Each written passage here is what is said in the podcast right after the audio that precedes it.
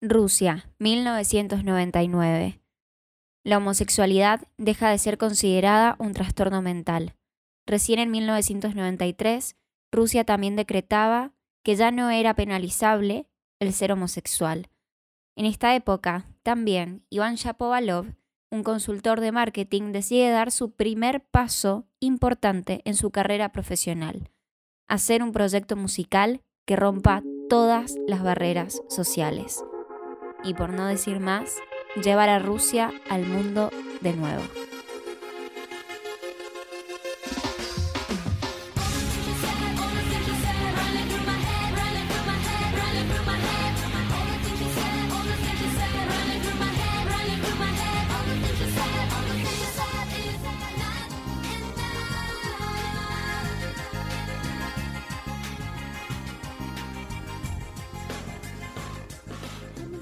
Esta es la historia de amor de Tatu, la de Julia Volkova, la de Elena Katina, pero también es la historia de Iván Shapovalov, el productor musical que ofendió a todo el mundo.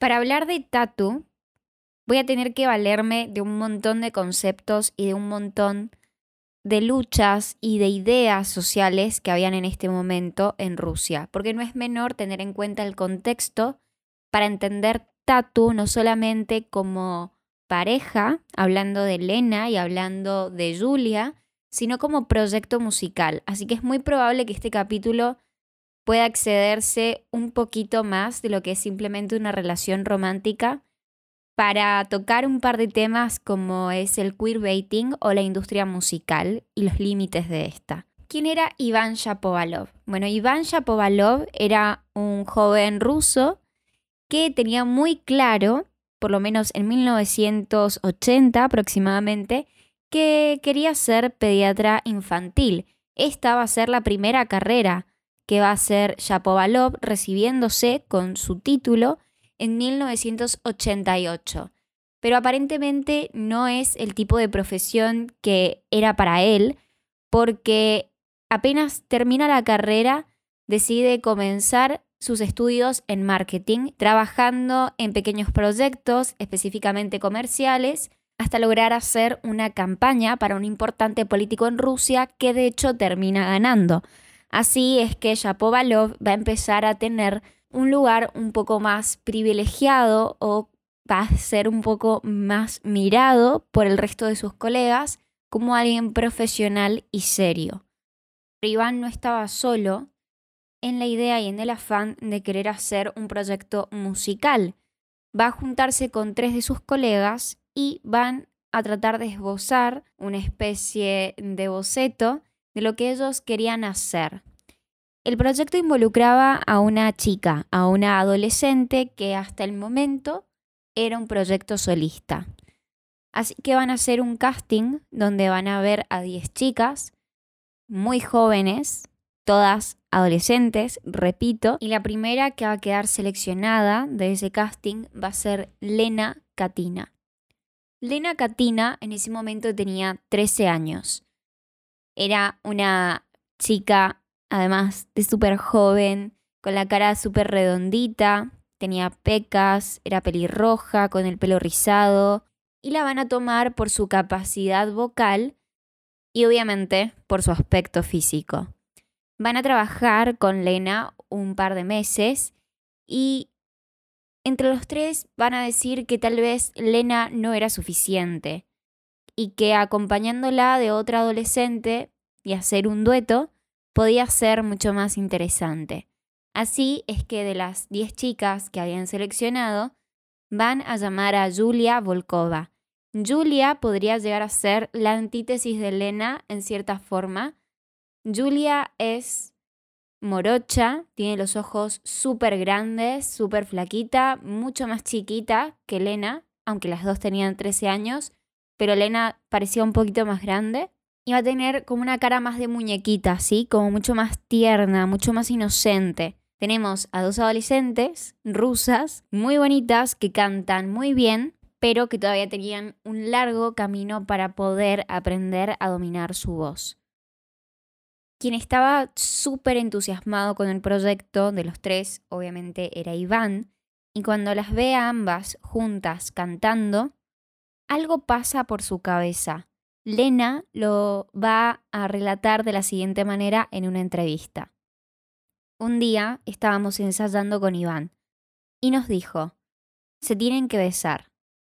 Nosotras nos morimos de risa, pero él se puso muy serio. Vamos, a trabajar. En ese momento, Iván se convirtió en toda una autoridad para nosotras. Entonces, Lena y Julia se besan por primera vez, en el estudio, bajo el mandato de Iván Shapovalov.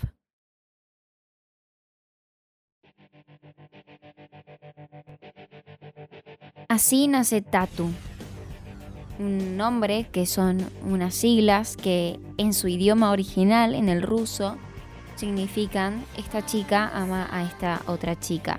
El proyecto Tatu va a tener una estética bastante acoplada a la época. Tenían una estética que siempre estaba rozando con lo grunge, que rozaba con lo emo, con el rock. Y por lo menos en la primera parte de su carrera, por sus evidentes edades, van a guardar una estética más que nada de colegialas. Van a ser colegialas claramente que van a usar la falda corta, van a tener la camisa desabrochada y van a mezclarse mucho con la rebeldía, con la juventud, con lo efusivo, van a tener esa aura de transgresoras, que ya sabemos en este momento podría llegar a llamarse transgresión, pero todos sabemos que esto en realidad corresponde más con una cuestión pornográfica, claramente. Ya voy a entrar al tema de la pornografía. La cuestión es que Tatu engloba muchos de estos géneros, tanto estéticamente como en el estilo musical. La mayoría de las canciones de las Tatu van a ser más pop, pero no va a ser un pop tan alegre. Va a ser un pop que siempre va a estar rondando entre la sexualidad y los sentimientos de confusión, los sentimientos de evasión, los sentimientos de ahogamiento, porque va a haber una infinidad de veces en las cuales nos van a querer dejar claro que las chicas quieren escapar, que quieren ser felices por su cuenta, que quieren ser aceptadas por una sociedad que las reprime y que las rechaza. Y todos estos conceptos también son importantes en la estética de un proyecto. ¿A qué voy con todo lo que estoy diciendo?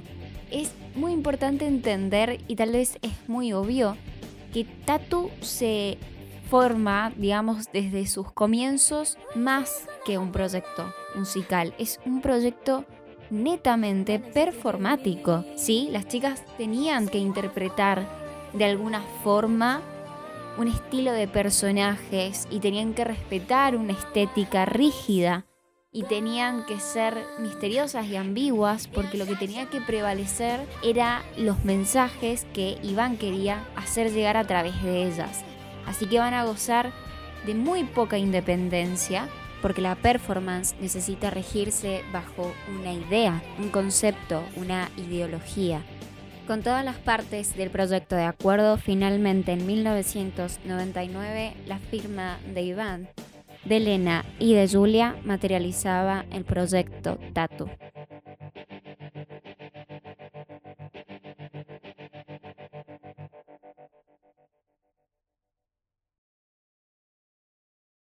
¿En qué se basó Iván para crear a las Tatu? Este tipo de preguntas valen la pena porque nos obligan a situarnos en un contexto.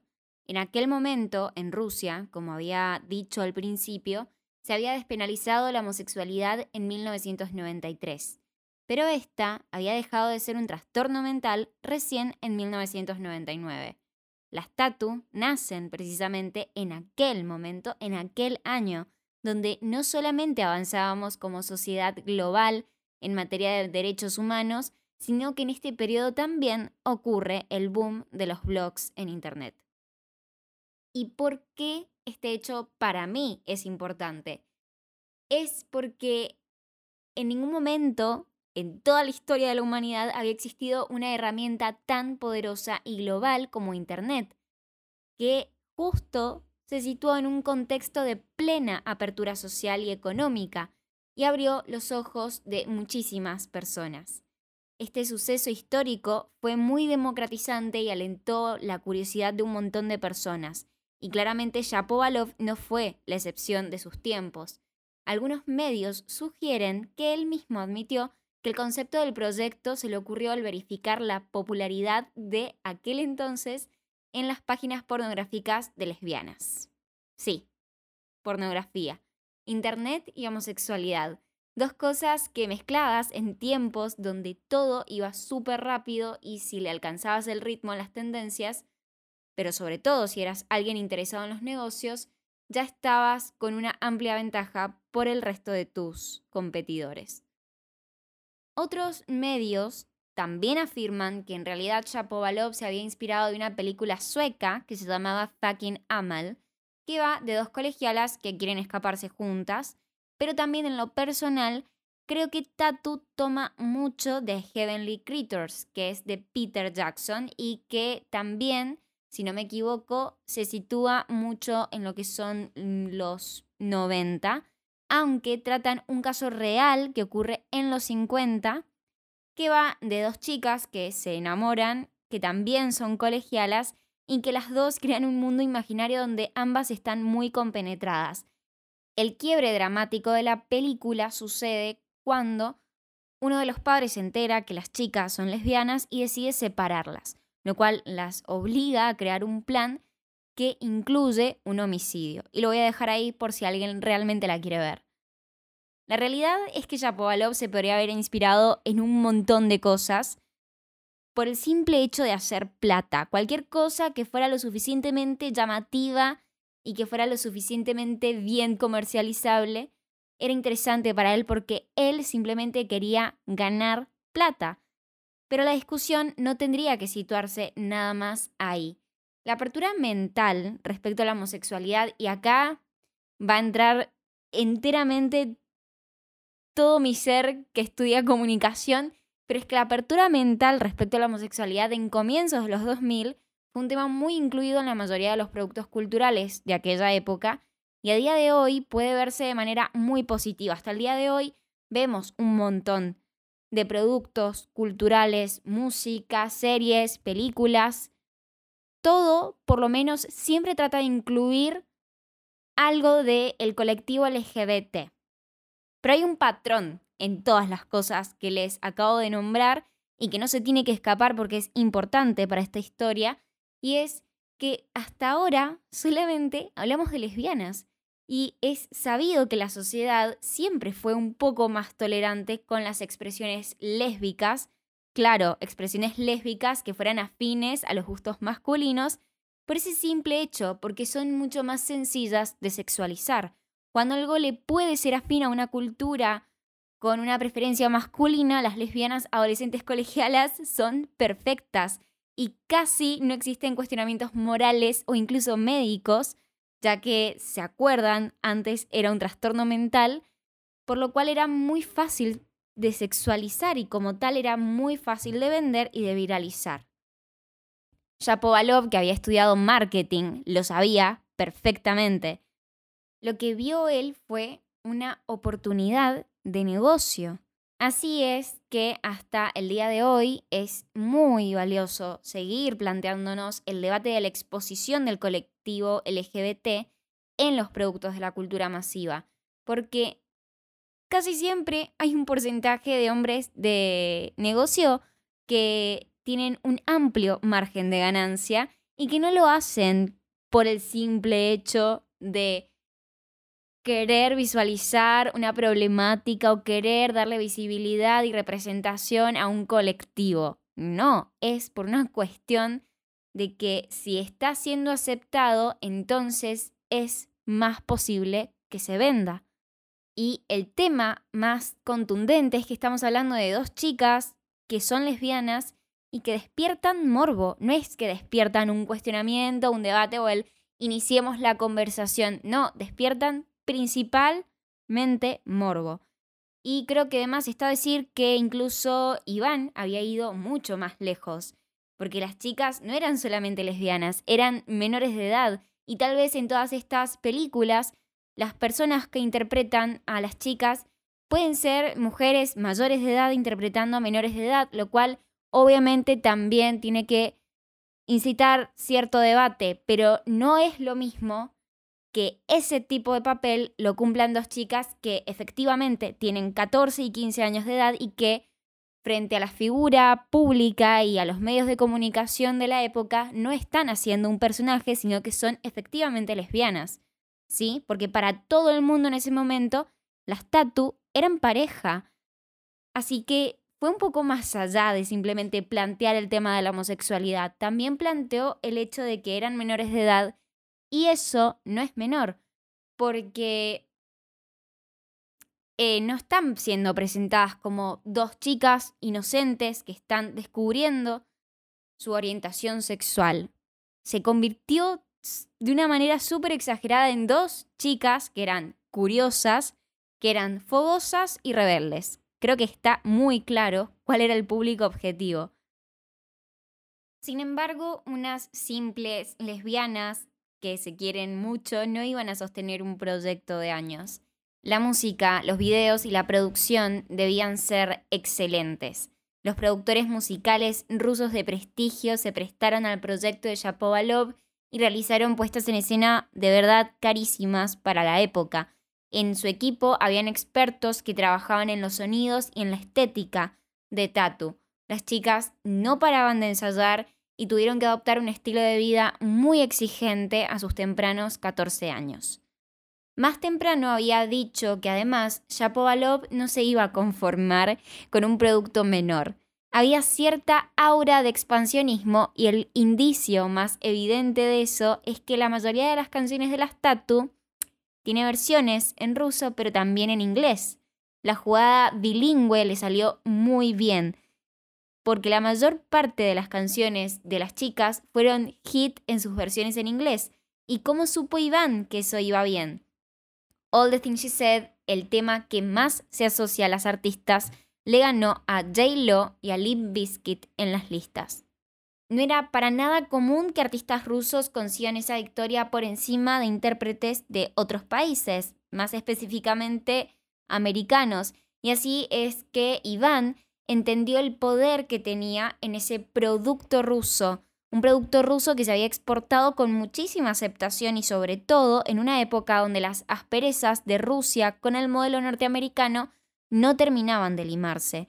Tatu se empezó a configurar entonces como un proyecto más que musical para empezar a ser un caballo de Troya ideológico, o al menos eso entraba en la fantasía de Iván cuando llevó a las Tatu a una gira por Estados Unidos.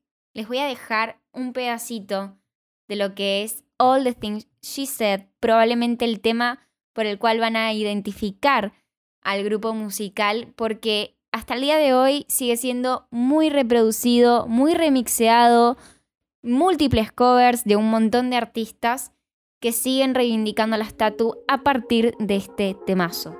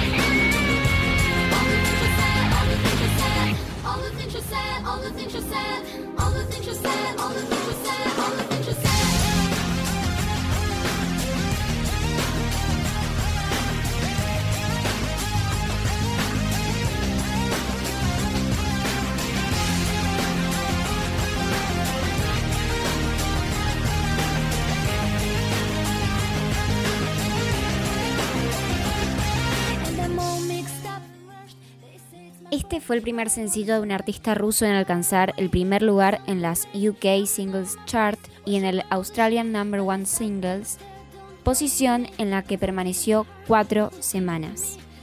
Es el éxito más grande del dueto, ya que alcanzó el número uno en más de 20 países. Fue recibido como disco de platino y de oro en todo el mundo con un total de 12 millones de copias vendidas, incluyendo las digitales. El video de esta canción fue filmado en Moscú el 4 de septiembre del año 2000 en un escenario totalmente ensamblado en el cual se utilizó un muro artificial y una valla cercada en la que podíamos ver que las chicas estaban de un costado y el resto de la sociedad observándolas del otro, juzgándolas. Este video fue tan bien recibido y tan mal recibido en Rusia por partes iguales que la controversia era imposible de evitar, pero fue ese el primer indicio para el proyecto de que la polémica era el combustible para que se mantuviera vivo.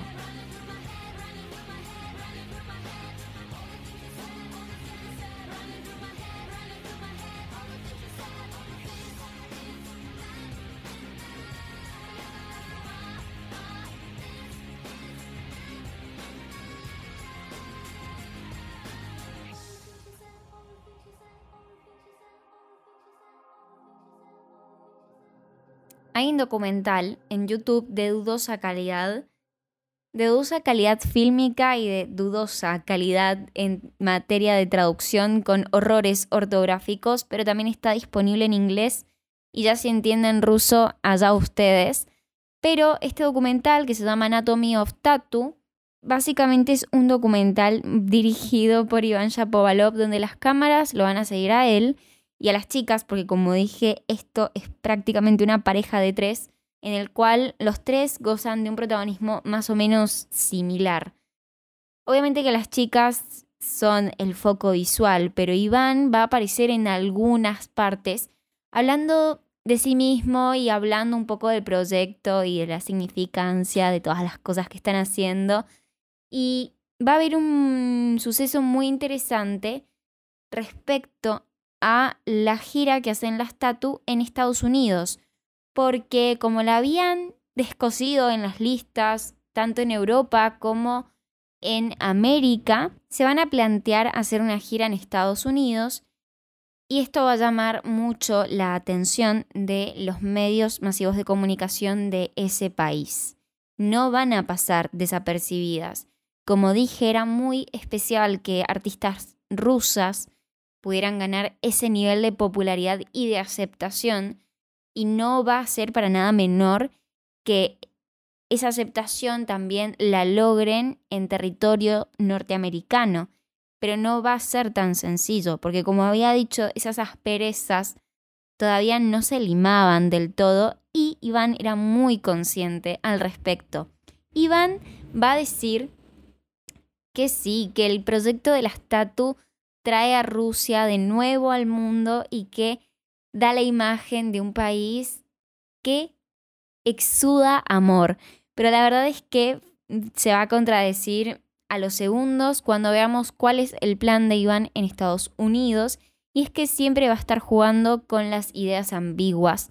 Va a estar haciendo declaraciones con un tono moral y va a estar haciendo otras acciones con un tono moral muy diferente que va a confundir a los medios de comunicación y que va a incrementar muchísimo la popularidad de las chicas por las intenciones mediáticas y las reacciones del público, pero que además obviamente le seguía dejando mucha plata en los bolsillos.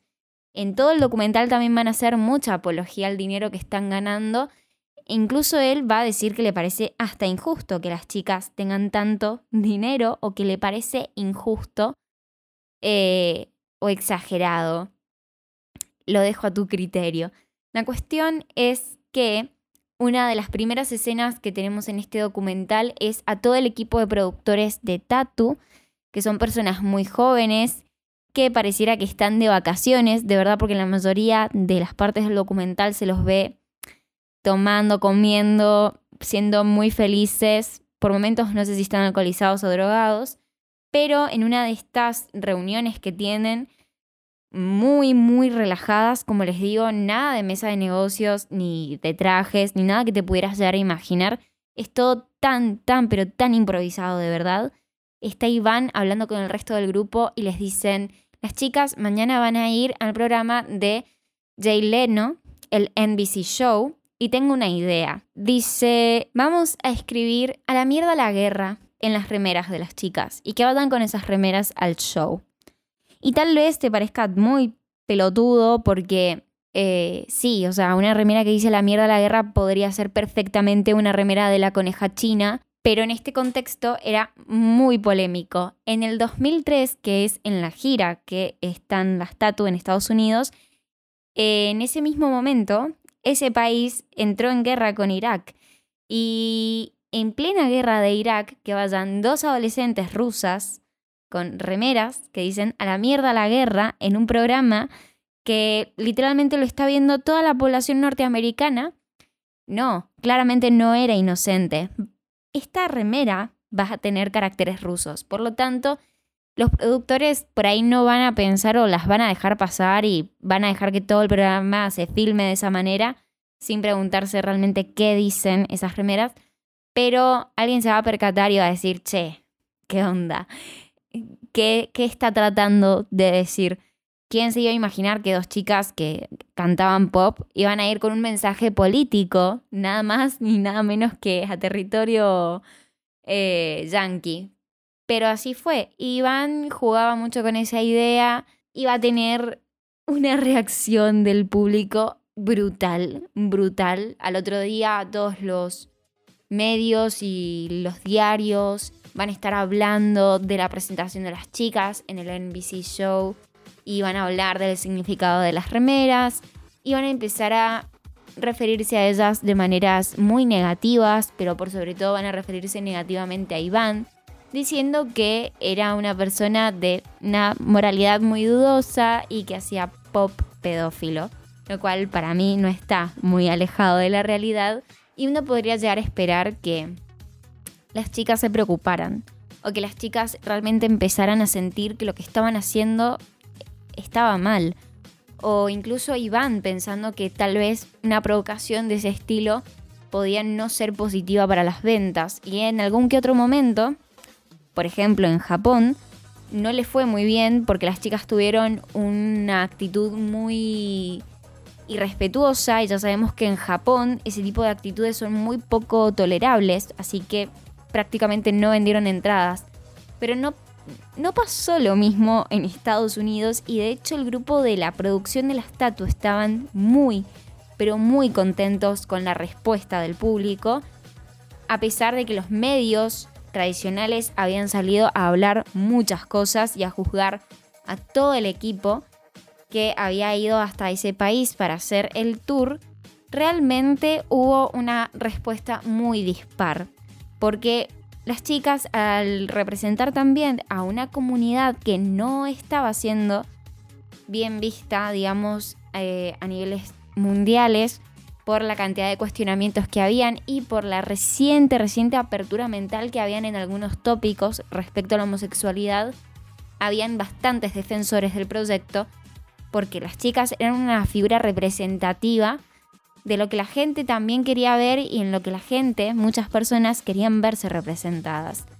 Así que de la nada, por decirlo de alguna manera, la estatua también se convierten en un proyecto más ideológico o incluso político, donde no hay una declaración específica determinante o tajante. Siempre hay como ciertas seducciones o ciertas provocaciones subliminales algunas más subliminales que otras, otras mucho más chocantes y directas, pero siempre están jugando a ese juego mediático en el cual todo el tiempo están evaluando las reacciones del público con el fin, obviamente, de poder obtener la mayor atención posible y que eso capte la mayor cantidad de dinero. Pero la verdad es que las chicas van a ser copiadas, van a ser de todas las formas posibles reivindicadas durante muchos años, por lo menos 10 años, y van a gozar mucho de ese estatus y de esa vida. Las vamos a ver realmente muy contentas con todo lo que están haciendo e incluso disfrutando cada una de las polémicas que surgían alrededor de ellas. Por más que la cabeza era Iván, las chicas como ejecutoras de esas ideas que tenía él como productor entraban y eran muy jugosas para ambas. Lena en algún que otro momento va a admitir que admiraba mucho a Iván por su ingenio y van a estar muy complacidas de seguir las órdenes de Shapovalov. Ya he dicho que las Tatu no van a dejar de ser provocativas incluso en su propio país porque en algún que otro momento Iván quiso convencer a las autoridades rusas de utilizar a la Plaza Roja para grabar un video en el cual llamaron a todas las fans de Rusia, de las Tatu, y que aparecieran en el documental junto a ellas vestidas como colegialas. Así que un día, un día, la Plaza Roja de Rusia estuvo plagada de adolescentes con básicamente ropa de colegialas obsesionadas que cuando las vieron a las chicas se volvieron locas, locas, y grabaron un video efectivamente ahí, enfrente de la tumba de Lenin. Eran 700 chicas, 700 chicas colegialas cantando eh, All the Things She Said en la tumba de Lenin. De hecho, por esto eh, van a penalizar a Iván en Rusia y lo van a llamar a declarar para ser acusado y él se justificó, se justificó diciendo que ese evento tenía que ocurrir de esa manera porque de esa manera iban a llamar la atención para que Rusia se dé cuenta de que ellas eran las que tenían que llamar para participar en el concurso de Eurovisión. ¿Qué es Eurovisión? Por si alguien no lo sabe, lo explico muy rápido. Es como un mega concurso de talentos de toda Europa donde cada país europeo manda a un artista, no tiene que ser un, no sé, un pibe que canta bien de acá a la vuelta, no, tienen que ser artistas ya consagrados en sus propios países, que ya sean reconocidos o incluso conocidos internacionalmente para representar al país en este concurso donde compiten todos los países de Europa. Es un concurso donde los países no pueden autonominarse o autovotarse, tienen que sí o sí votar a otros países de Europa, así que técnicamente el país que sale elegido es un país aceptado por Europa, lo cual eh, lo de la Eurovisión, entendido como concurso de talentos eh, o de la cultura, como lo quieras llamar, es ciertamente eso, pero también es un concurso donde afloran un montón de cuestiones políticas. Y no me voy a poner acá a enumerar, pero hubieron muchos muchas manifestaciones artísticas con tonos políticos en el Eurovisión, aunque esto está penalizado. Por suerte las Tatu no van a jugar con el tema político, pero sí va a ser muy, pero muy importante para un artista ser llamado para la Eurovisión. Y las Tatu, a partir de esta polémica que hicieron en la Plaza Roja, con 700 colegialas, que a pesar de haber hecho que Iván tenga que pagar alguna que otra multa, llama la atención de las autoridades rusas, dicen, che, mira, mm, como que las chicas cantan bien y son muy vistas y realmente las repegaron. Las mandamos a la Eurovisión y efectivamente lo consiguen. Las chicas participan de la Eurovisión del 2003. El deseo de Alemania, que seamos felices. Let's get happy con Lu. Imágenes de Hamburgo en directo, entusiasmados con Lu. Por séptima vez, país joven en el festival, llega Rusia con las polémicas niñas rebeldes que responden al nombre de Tatu. Hasta ahora Rusia ha tenido un segundo puesto gracias a la joven y bella Alsu el año 2000. Los dos últimos años han traído sendos conjuntos pop, cantando en inglés y quedando en los puestos 12 y 10. Esta vez vienen a por todas, aunque sea con las escandalosas Lena Katina, la morenita de 19 años, y Julia Volkova, pecosa y pelirroja de 18. Vamos a escuchar todo en ruso. Nievier, Nievosia, Neprosi. No creas, no temas, no preguntas. Tatu.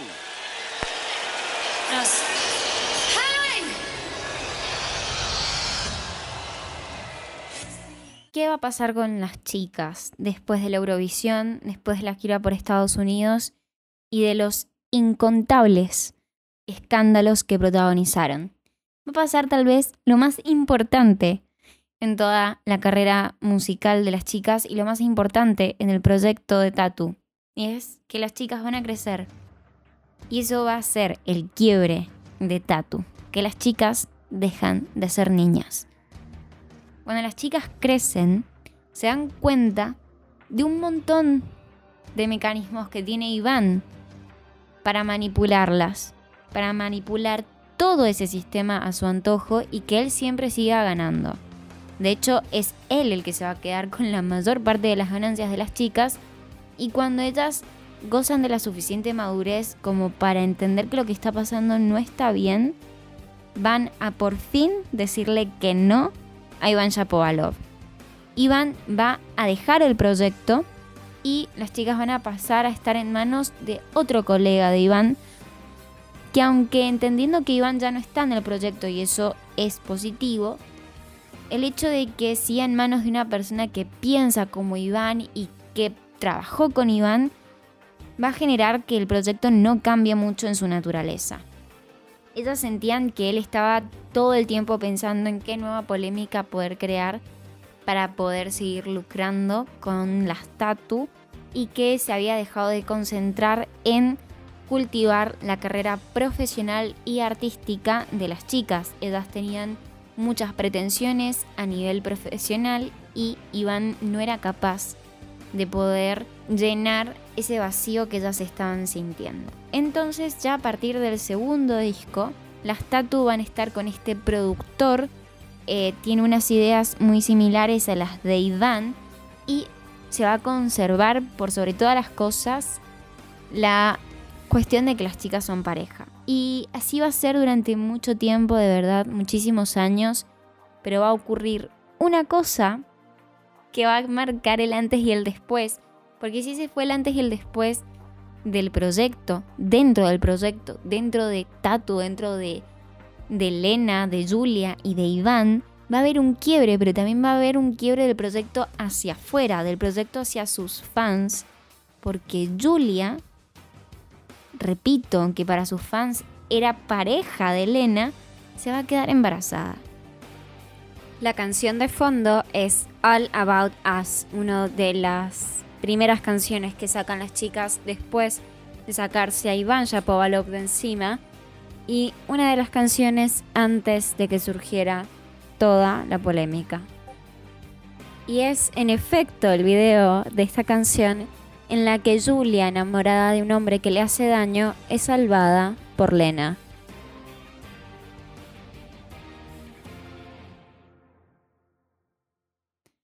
Los fans van a decir que no entiendo nada.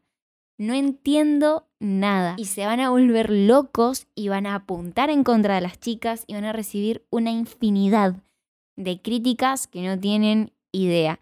Y es que hasta ahora todo lo que hemos todo lo que yo te he estado contando es básicamente una cuestión de que sí, esta es la historia, esta es la parte cronológica y esta es la manera en la que se craneó el proyecto. Vos sabés desde el principio que ellas no eran lesbianas que se llevaban bien, que estaban cómodas jugando a ser lesbianas, pero que no eran lesbianas. Pero sus fans no lo sabían y no lo supieron durante mucho tiempo. Y enterarse recién cuando Julia, cuando no les queda otra, porque Julia se queda embarazada, claramente se siente como un puñal en su corazón porque es queerbaiting. Y punto. Y otra vez entramos en un debate muy interesante, pero también muy complejo, porque el queerbaiting no desapareció de la industria y sigue pasando, pero tal vez en este momento las tatu se configuren como el ejemplo más vivo del queerbaiting, porque ¿cómo podía ser que Julia se quedara embarazada? No tenía sentido. Y van a tener que salir a hacer una aclaración. Las chicas van a decir lo siguiente. Cuando el segundo álbum salió, muchos de nuestros fans pensaron que los habíamos engañado, y eso no es cierto. Siempre hemos defendido el amor sin fronteras. De hecho, ese mismo año, el 26 de mayo, habían ido a una marcha del orgullo LGBT. ¿Cuál es el problema con esto? que ellas dicen, no los engañamos porque básicamente nunca estuvimos en contra del colectivo LGBT. Pero es una, una cosa muy diferente, es odiar y ir en contra del colectivo y otra cosa es lucrar a partir del colectivo. Y ustedes van a tener dentro de su plano moral qué puede llegar a ser peor de ambas cosas. Pero realmente, como lo decía, vuelvo, ¿no? Algún que otro crítico de la industria cultural es muy peligroso este contenido que se muestra a favor o que trata de jugar con ciertas ideas, tratando de fingir o de aparentar algo que no es. Y puede ser incluso mucho más peligroso porque es engañoso. Y lo que pasó fue un engaño. No vuelve a ser lo mismo después de ese suceso. Las chicas van a sacar un tercer disco más tarde y lamentablemente este disco va a estar muy muy vacío por decirlo de alguna manera. Las chicas ya casi no se van a mostrar prácticamente juntas y van a ser como dos chicas solistas trabajando en el mismo disco a pesar de que cantan juntas. Es así.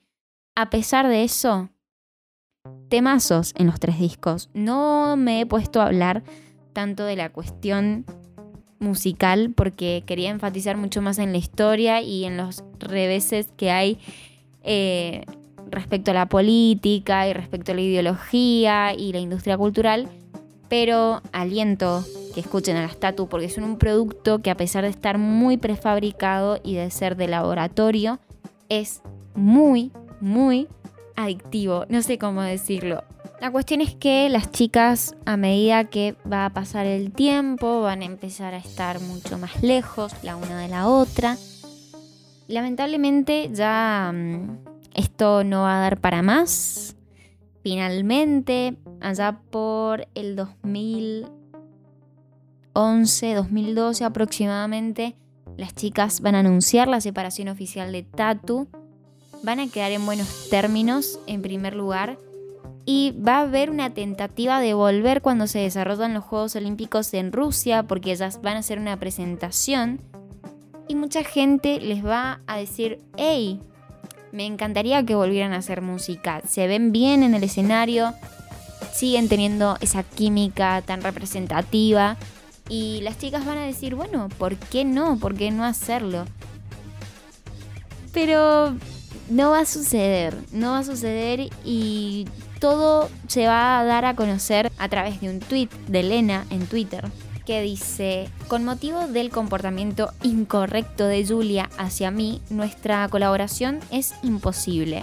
Dijo cosas muy dolorosas sobre mí y le tuve que dar un ultimátum porque ella me obligaba a hacer cosas que yo no quería y que si no las hacía, me dijo que ya iba a encontrar a otra pelirroja de pelo rizado para reemplazarme. Básicamente a lo largo de la historia de las tatus, si bien las chicas eran amigas y se llevaban muy bien, la relación entre ellas empezó a tener muchas fisuras y fricciones, debido a que Julia, a medida que pasaba el tiempo y que crecía alrededor de todo este entorno que la adulaba permanentemente, se convirtió en una persona infumable y Lena, que tenía un perfil mucho más reservado, va a empezar a chocar con ese temperamento. De hecho, en una parte del documental, la mamá de Elena va a decir que la amistad entre Elena y Julia era posible por el temperamento de Elena. Porque era como que Elena se bancaba un par de cosas infumables de Julia.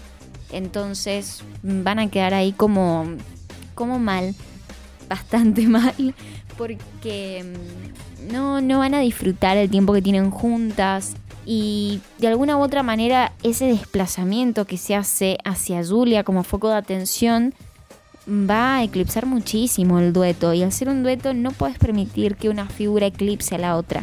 Tiene que haber un equilibrio y no lo lograron y es por eso también que las statuas se separaron, pero es también por esa razón que las statuas no pueden volver. Así que ¿Cómo continúa esta historia? ¿Qué termina pasando con ellas? Cada una va a seguir su rumbo. El hecho de que Julia haya tenido una complicación en su garganta médica le va a joder la vida. Va a someterse a una operación y por muy poquito va a poder salvarse y va a poder seguir cantando y va a poder seguir teniendo una carrera de solista, pero estuvo a muy poco de perder la voz para siempre. Lena va también a hacer una carrera solista, Lo que me decepciona mucho de ambas es que no puedo consumir a ninguna por separado, no porque tenga claramente un cariño especial hacia el dueto, que lo tengo, porque este grupo lo trato no solamente porque fue muy interesante en su época, sino porque a mí me encantan las tatu, que bueno, que realmente por separado no se escuchan tan bien y por separado las dos eligieron eh, un pop que si las tatu eran prefabricadas, bueno, el pop que hace Lena y Julia por separado es el doble de prefabricado. Lena de hecho tiene una canción en español que la rompió en Latinoamérica, tengo entendido en su momento, yo nunca la escuché y si la escuché no me acuerdo, pero nada más que eso, no me convence ninguno de los productos que hicieron solas y me quedo mil veces con toda la aura oscura y tal vez un poco morbosa de las tatu. Me parece mil veces más interesante y mucho más craneado, performático, pensado, estilizado que lo que hicieron después por separado. Terrible. Por otra parte, para mí es un ejemplo muy, muy vivo de lo que significa el queerbaiting en la industria, de la problemática, de, de la disputa que hay a la hora de representar al colectivo LGBT en cualquier producto cultural prefabricado e industrial. Todos estos productos se hacen para vender, eso se sabe, las tatu fueron uno de los primeros ejemplos en su época que lograron demostrar todo lo que podía hacer un productor musical con tal de ganar un poco más de dinero y el hecho de que nada es suficiente, de que siempre tiene que haber algo más, de que ningún escándalo puede ser lo suficientemente jugoso como para sobrevivir toda una carrera musical lo cual obliga a los productores y obliga a los artistas a tener que estar buscando constantemente una polémica, pero que evidentemente eso desgasta a las personas que trabajan en ese proyecto porque son seres humanos, no son máquinas. Y por otro lado, el hecho del queerbaiting, el hecho de que las chicas, muy a pesar de que no eran parte del colectivo LGBT y que se descubrió de una manera muy vergonzosa a través del embarazo de Julia, es realmente pensar que hay que replantearse la manera, no es mostrar sí o no, representar sí o no a el colectivo LGBT en la industria musical, en la cinematográfica o en la que quieras. Es la manera en la que se muestra y los motivos por los cuales se hace. Por eso yo realmente tengo una postura muy reticente a todas las personas que son celebrantes de muchos productos culturales y aplauden a cualquier escena o fotograma donde incluyen a una pareja LGBT como si se tratara de una cuestión revolucionaria. Perdón, pero Shapovalov, que era ruso y que tenía a, literalmente a todos los rusos conservadores en su contra, terminó haciendo un producto que realmente fue muy revolucionario y que generó muchos odios, pero también muchísima admiración y que logró representar mal o no, bien o no, a un colectivo, porque ese colectivo sí logró identificarse con la estatua. Eso sí pasó. ¿Fue un buen ejemplo? No, no lo fue, y esa es mi opinión. Pero realmente es un caso como para pensarlo y que paremos dos segundos por lo menos antes de celebrar cualquier, cualquier representación LGBT en este tipo de productos, porque no siempre tiene que ver con una cuestión de buena fe o de apertura mental o de derechos humanos. A veces puede ser mucho más oscuro y mucho más insultante que eso ocurra en malas condiciones. Y también destacar que es un proyecto musical muy completo. Es un proyecto musical que tiene videos musicales, que cuentan una historia, que siguen a las protagonistas, que le dan cierta profundidad a sus vivencias, a sus sentimientos, a sus deseos. Y es en cierta forma un proyecto que logró que Rusia también volviera a mostrarse frente a otras culturas y frente a otros países y sin embargo, me parece que, que muy, muy a pesar de todas las cosas negativas que tiene la historia musical de las Tatu, hay un montón de cuestiones que me parecen muy positivas. Sus canciones, a mi parecer, son un buen producto pop, son un producto mercantil excelente. Tal vez me hubiera gustado mucho más hacer como una, un recorrido musical a través de las Tatu, por más que a través de todo el episodio se han escuchado canciones de ellas, porque realmente valen la pena, pero voy a dejar que cada persona que tenga la curiosidad las explore por su cuenta. Simplemente para cerrar, terminar contando esta anécdota de que yo descubrí a las Tatu siendo muy chiquita y que en ese momento yo eh, escuchaba mucho a Miley Cyrus. Y había una canción de Miley Cyrus que me gustaba mucho, que se llamaba Fly on the Wall. Perseguían a Miley Cyrus en un estacionamiento y habían paparazzis y bueno, por eso se hablaba de Fly on the Wall. Y era como esa idea de que alguien te esté mirando todo el tiempo y te esté juzgando. Y un día me equivoqué cuando bajé la canción en Ares y no bajé la de Miley Cyrus, bajé Fly on the Wall de las Tatu. Y ese error tonto me llevó a conocer a las Tatu. Y hasta el día de hoy siguen siendo un dueto muy importante para mí porque, bueno, fueron parte de mi adolescencia. Las vuelvo a visitar de vez en cuando y me gustó mucho poder hablar de ellas y hablar de la profundidad de su carrera y de las implicancias que habían en ese momento, porque son un producto interesante, porque son exóticas, porque de alguna u otra manera marcaron un antes y un después. Así que los animo a descubrir a las Tatu por su cuenta, sobre todo All the Things She porque las Tatu, obviamente, por su naturaleza y por lo que dejaron después, tanto de las cosas buenas como de las cosas malas. Las Tatu fueron una prueba, un experimento que pudo salir bien y que sobrevivió un par de años, que no prosperó porque hoy ellas no están juntas y no hay más música de ellas, pero culturalmente las Tatu siguen siendo reivindicadas en la cultura LGBT de alguna u otra manera hay algunas personas que, a pesar del engaño, del queerbaiting o el hecho de que son heterosexuales, no, no minimiza el hecho de que en su momento representaron a un montón de personas. Aliento que para tratar de demostrar un poco eso, vean un concierto de la Statu y vean cuando las personas que están en su concierto cantan All the Things She Said. Hay una parte en la cual dicen, mamá, papá, mírame, decime que no estoy mal, decime que no estoy enferma, que no pasa nada malo conmigo. Y realmente esa parte que es cerca del puente de la canción es brutal porque encontrás a toda una marea de gente cantándolo con un sentimiento, con una pena o con alegría, incluso porque están rodeadas de personas que son como ellos. Y por primera vez un montón de adolescentes homosexuales pudieron encontrarse con otros a partir de las tatu, de tenerlas a ellas como gancho, como recomendación o como tema de conversación.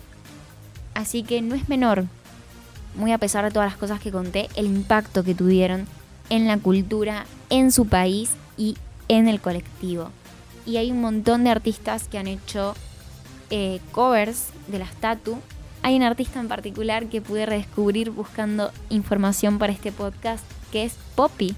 Si alguien recuerda quién es Poppy, esa chica que hacía videos raros en internet, esa chica como las tatu se sacó a su Iván Shapovalov, que en este caso es Titanic Sinclair de encima, para ella comenzar su propia carrera musical sin el mandato de este productor y curiosamente, una de las canciones que hizo Poppy, una de las primeras que hizo Poppy cuando pudo desligarse de su productor, fue All the Things She Said, en conmemoración del colectivo LGBT. Así que los invito a conocer los múltiples covers que hicieron de la canción, los discos de las Tatu, escuchen All the Things She Said, escuchen Loves Me Not, escuchen Fly on the Wall. Hay un montón de temas que me encantan de ellas pero descúbranlas por su cuenta. Yo soy Belén Delgado y esto fue Yo tampoco te quiero.